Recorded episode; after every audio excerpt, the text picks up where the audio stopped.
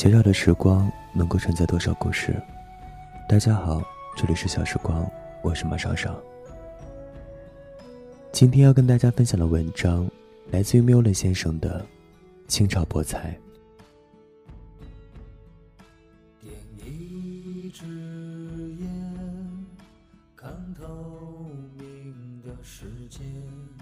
我的大学时光是在华南地区一个二线城市中度过的。大二那年，河北枣强县的父亲突然病重，被二叔连夜开着小货车送进了石家庄的医院。医生说，人送来时血糖已经高出正常值二十多倍。父亲一辈子在农村种地，脾气倔强得很。虽然几年前就查出了糖尿病，但总是摆摆手。说自己又不疼又不痒，吃个哪门子的药？他嘴不忌口，酒喝的贼冲，干起活来还玩命，久而久之，病也自然越发严重。这次在医院住了半个月，才勉强保住了性命。因为母亲和叔伯的隐瞒，父亲出院后，我才知道了这件事。那时学校的新校区刚刚竣工不久，我们提着被褥。脸盆之类的家当，从繁华的市区中心搬到了南部的一个偏僻的经济开发区。叔伯一直在叮嘱我要尽快适应新环境，努力学习，不用担心父亲，他已经恢复的差不多了。我并不信他们的话，心里总忍不住闪现出生死的念头。但是我能够做的其实也并不多，只有期盼这一学期。快点结束，然后买一张最早的火车票，回家亲眼看到一个完完整整的父亲。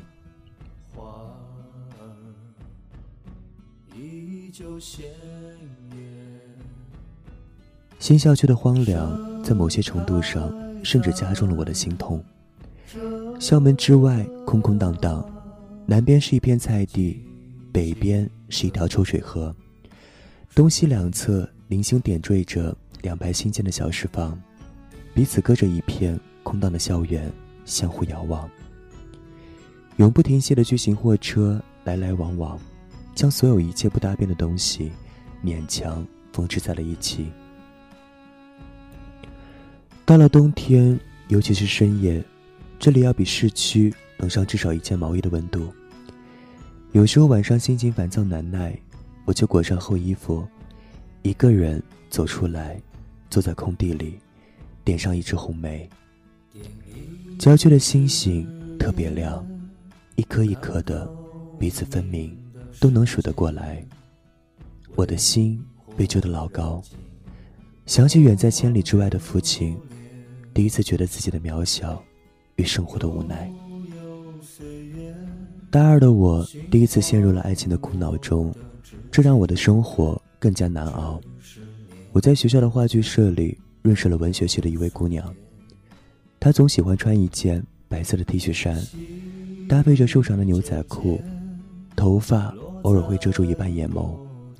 有一刹那，我觉得那里面藏着我所有的爱恋。当我不敢声张，想起家中病重的父亲，我更会尽力避免这种情感。只有在排练中。我才敢见缝插针的将自己敞开一点缝隙，放内心中的野马出来透一口气。当时我们排演的是一部法国戏剧，在剧中我们饰演两个被监禁的游击队员，在临行前表露出彼此的爱意。第一次连排时，我站在俄语学院的教室里，对他说：“哦，吕西小姐，我是说。”我曾对你隐藏的爱恋，此时此刻都是要说出来了。是的，我爱你。伴随着声音浓重的戏剧腔，我的眼泪都要掉出来了。想必他并没有察觉到这一切吧。除去每周的排练，我还可以在公共关系导论课上遇到他。当时我们都选了这门课程。于是每次我走进教室，都会禁不住的寻找他，然后隔着几排座椅，静静坐在他后面。阶梯教室像是一条环形的河堤，我在上游，像是河岸上的一棵直立的树。他有时梳起的马尾，像一朵绽放的、遥远的、不知名的，我想要闻到气息的花。年末将至，话剧社演出在即，定妆照的海报已经做好了。我怀着私心接下了取海报的任务，偷偷多写了一张他的照片。照片上，他清瘦的恰当好处，嘴角上扬，比出标准的茄子口型。我把照片偷偷藏在了枕头底下，但我不敢轻易的看，我害怕。一种莫名的负罪感，和一颗蠢蠢欲动的心，在失眠的夜晚彼此厮杀。我读书的学校算不上有多出名，即使在经济水平并不发达的这座城市里，也不过是二流水平。然而学校的老师大多生活富足，比如那位教公共关系导论的老师，便在省里开了好几家饭店。说起话来颇有些江湖道行，他经常开着一辆奔驰车来讲课，有时候是一辆路虎。这位老师很会说话，经常逗得学生们前仰后合。他承诺在自己公司的营销部解决学生的实习问题，还会偶尔带一些高年级的女学生出去应酬。对于这位老师，学生们也许谈不上多喜欢。但很多人都隐隐希望可以仰仗他的人脉介绍份好工作。学生和老师一样，都在努力挣扎着，好像在从一项无聊的任务中挤出一点乐趣和盼头。在众多富足的教授中，教毛概的秦老师似乎是个例外。他五十多岁，总是骑着一辆二八自行车上下班。不管有没有课，每天早上我都能在清晨的食堂里。看到他吃早点，和钟表一样准确。虽然穿着朴素，但看得出他是个很修边幅的人。毛衣永远是合身平整，裤子因为掉色的缘故有些深浅不一，但仍旧会凸显出一条平直顺滑的裤线。秦老师讲起课来同样一丝不苟，但却不怎么能吸引学生。这大致因为他不会用电子设备，动作又缓慢的很。每次写板书的时候，都像是在黑板上雕琢一件艺术品。讲话时才微微直起佝偻着的身子，声音还有些怯懦，就像是要被生活随时压塌了一样。早先听话剧社高年级的同学传言，说秦老师的妻子很早就过世了。他没有再娶妻，一个人把孩子拉扯大。但这样忠贞不渝的形象并没有维持多久。学期进行到一半的时候，一个爆炸性的新闻在学生中迅速传开。有人看到秦老师和一位中年妇女走进了学校西门外的好再来小食房。这件事情是宿舍同学在学校的论坛上看到后告诉我的。帖子很快就被顶到了论坛的每日十大精华，但很快又被管理员删除了。即使这样，帖子中的照片还是流传到各个角落。事实上，这张照片只拍下了两个背影，但从朴素的装扮、消瘦的身材以及走路的姿态看，确认无疑。万万没想到，老秦这是要老树发新芽呀！男人嘛，都能理解。同学们在私底下热烈的讨论着，各种谣言也随之而来。但事情发生之后，秦老师便从学校里蒸发了。一个礼拜的时间，我都没有在清晨的食堂里见过他的踪影。几天后接到通知，说秦老师家中有事，毛概课要停一周。等秦老师回到讲台时。大家就像是期待着他宣布一件什么事情一样，但秦老师什么都没有说，仍旧是一笔一画的书写着板书，不温不火的归纳着知识点，不一会儿就睡倒了一大片。无论如何，事情似乎已经板上钉钉了。秦老师和某女士在好再来小食房开房了。他们显然不是去讨论政治理论的，他们去开房了。而那个女人是谁，似乎并不重要了。话剧公演的前一周，社长突然打电话给我，说要我明天一早把海报贴到公共教学楼的墙上。他还告诉我，他不能参加演出了，要替换成另外一个从外校临时请来的同学救火，要我抓紧时间磨合一下。我一下子愣住了，问为什么？社长支支吾吾的。只是说他因为自己的一些私事，我却不知趣的偏要追问下去。社长最后悄悄和我说，几天前他去堕胎了，听说是一个选修课老师把他肚子搞大了，现在身体还没有恢复。这件事情不要外传，学校知道了是要给处分的。那一刻，我本来已经四壁斑驳的世界最终坍塌了。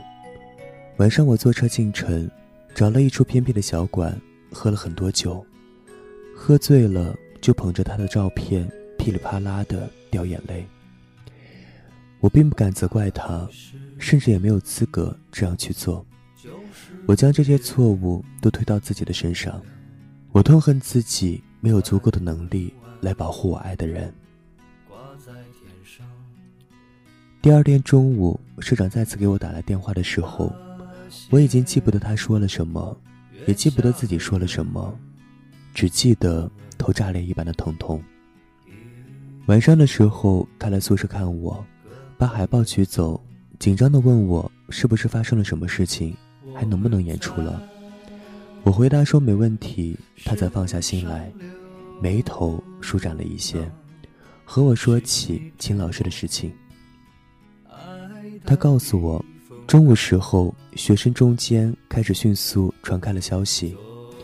好在来小食房一楼被改成了一个饭铺子，而里面炒菜的大厨正是秦老师。秦老师的儿子因为车祸瘫痪了，他为了承担下昂贵的治疗费用，便在学校外面开了这个小饭铺贴补家用。接下来的日子里，秦老师还是按时讲课，下课后。便骑着他的二八自行车去饭铺，换上一身白褂子，抄起饭勺。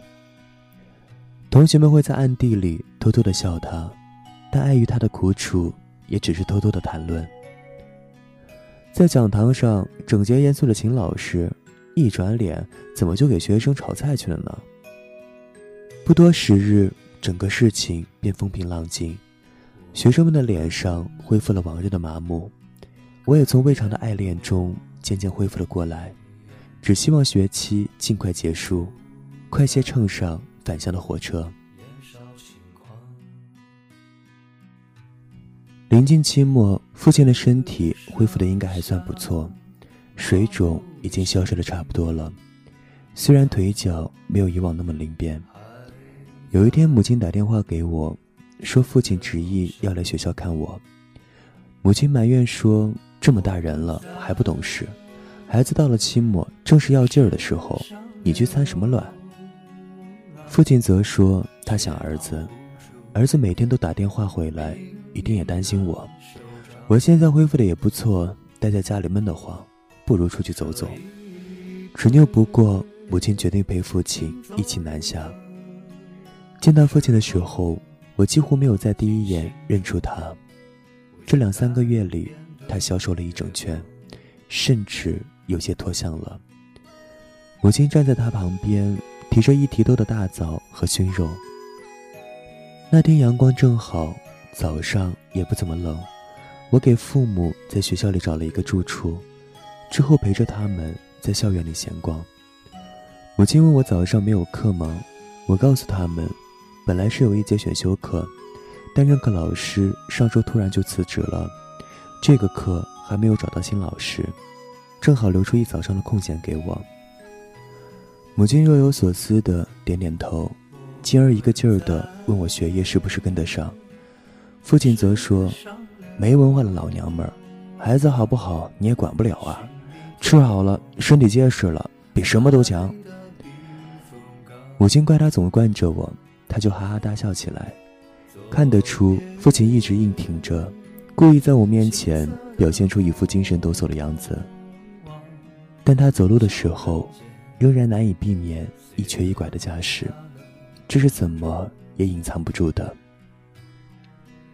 走到学校主楼，母亲撇着嘴告诉我：“你爹还指望着明年春忙的时候出力气呢。”他希望我劝劝父亲，好好养病，按时打针，要懂得服老。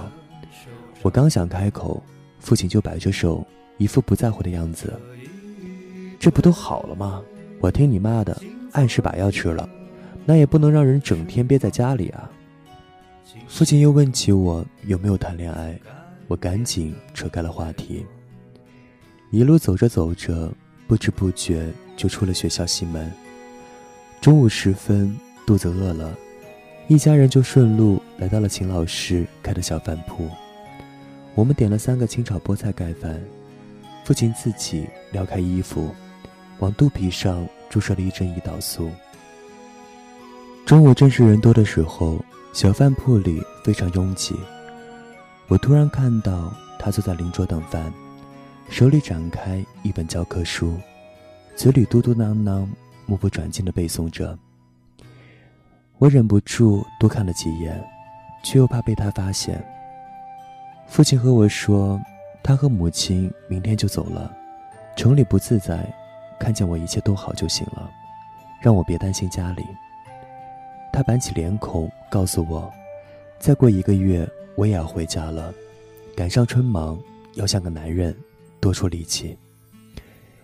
我们坐在离举办窗口不远的一张桌子上，视线穿过父亲，穿过他，从窗口中。我隐约看见秦老师正在专注地挥动着一口锅，他的肩上搭着一条皱巴巴的毛巾。火焰有时窜得老高，还会发出轰轰的响声。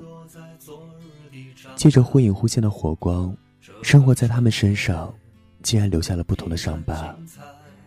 我一下子没忍住，还掉下了眼泪。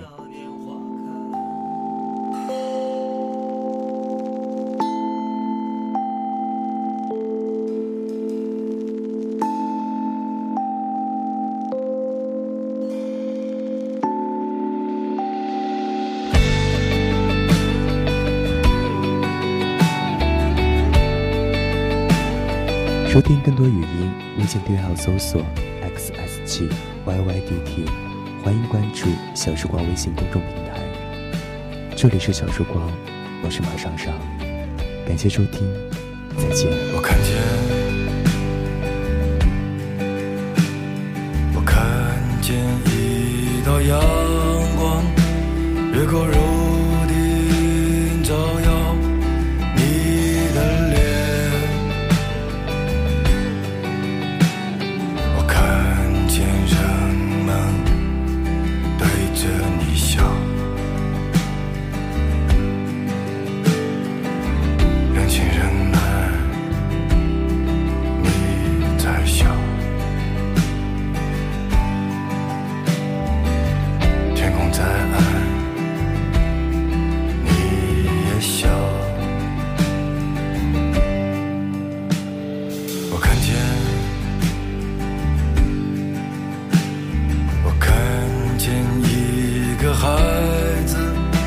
低着头走过我窗前，